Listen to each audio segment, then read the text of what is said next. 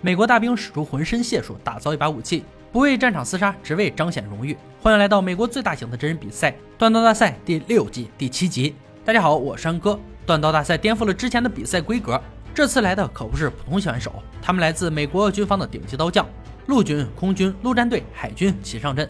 这些美国大兵都是部队里的强悍精英，不止战场上奋勇无敌，锻造也技艺非常。他们即将代表自己的军种呈现锻刀功力。节目组也史无前例大放血，冠军不止可以获得终极对决入场券，并将奖金提升高达五万美元，为期五期的高规格断刀比赛。小伙伴们别忘了先关注一波，后面会越来越精彩。评委组班、老白、乐哥准备好难题，严阵以待。空军参赛选手排队入场：孟特、连伦、麦克、乔。今天要延续我们的军种大战。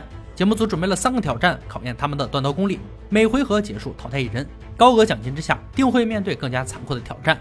今天要复刻武器，乐哥比比划划拿出一把菲律宾砍刀，这种菲律宾的农具也会被用在战场上。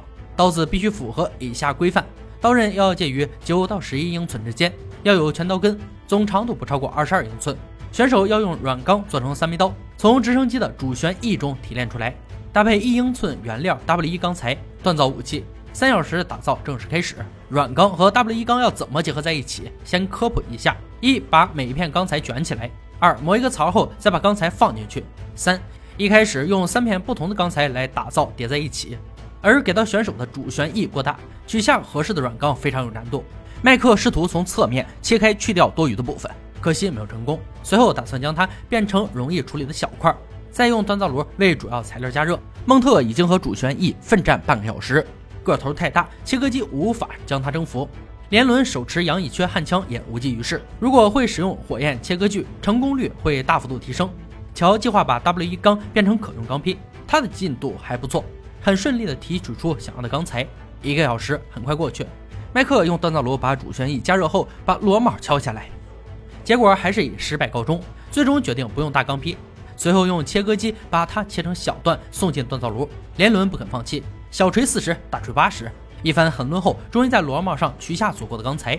乔很少打造三枚钢，但他知道断接是成功的第一步。为了节省时间，使用冲床塑形。眼尖的评委们发现他的钢材上有黑色的地方，可能是脱屑或蛀疵。麦克为了保留螺帽影响了进度，所以用最快的速度拉长 W 一钢材，随后将三块平铁堆叠焊接起来。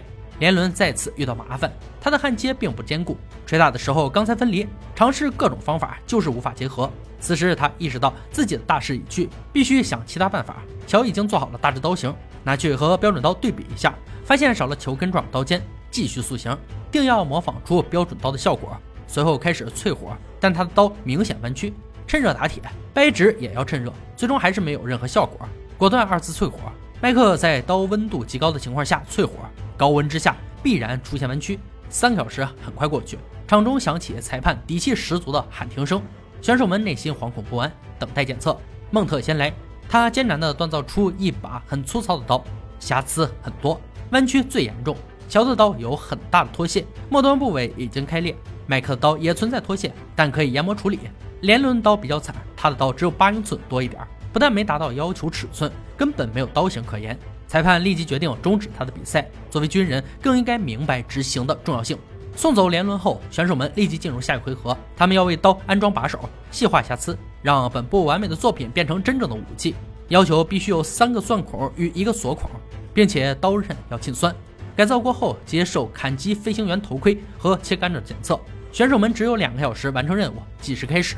麦克决定用 G 幺零胶木做刀柄，因为这种材料和标准刀的刀柄近似，并且还非常耐用。但在此之前，他要先解决刀根过大的问题，必须要研磨掉很多材料才能达到标准。孟特的刀子存在很大的弯曲，但他决定要做好刀柄再研磨。而刀根比较粗大，还需打磨到合适尺寸。乔正在用环氧树脂粘合把手，大概需要半个小时才能完全固定。他可不想改造结束后武器还是个半成品。随后沿着脱线研磨刀身，一定要将焊接的部分变得很扎实，确保刀子有更好的表现。一个小时过去，麦克尽最大的可能做出优质的刀柄，成功安装后，让他觉得胜利就在眼前。蒙特成功锁孔后，正在努力安装刀柄，而撬取问题是他解不开的难题，时间像一座大山压得他无法喘息。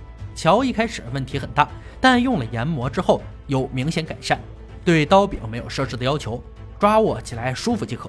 时间飞逝，场中再次响起裁判喊停的声音。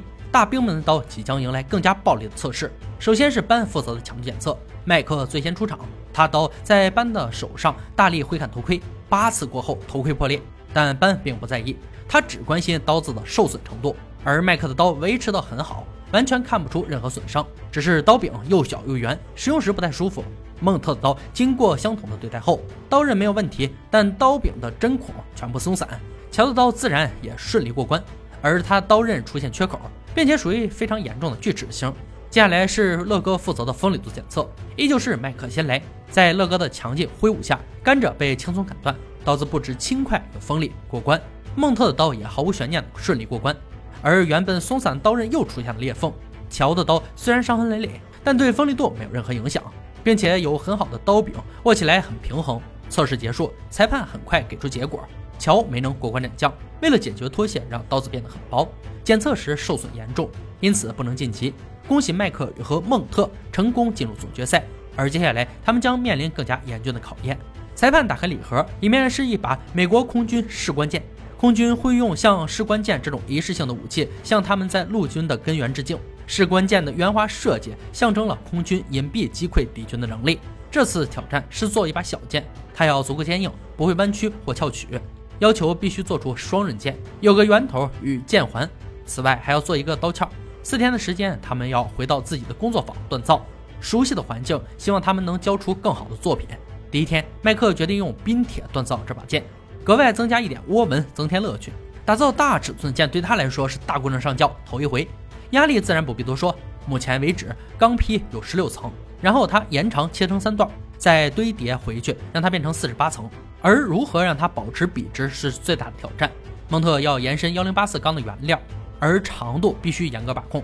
一开始的幺零八四钢有二十英寸，目标延长到三十五英寸，做剑环、剑柄、圆头。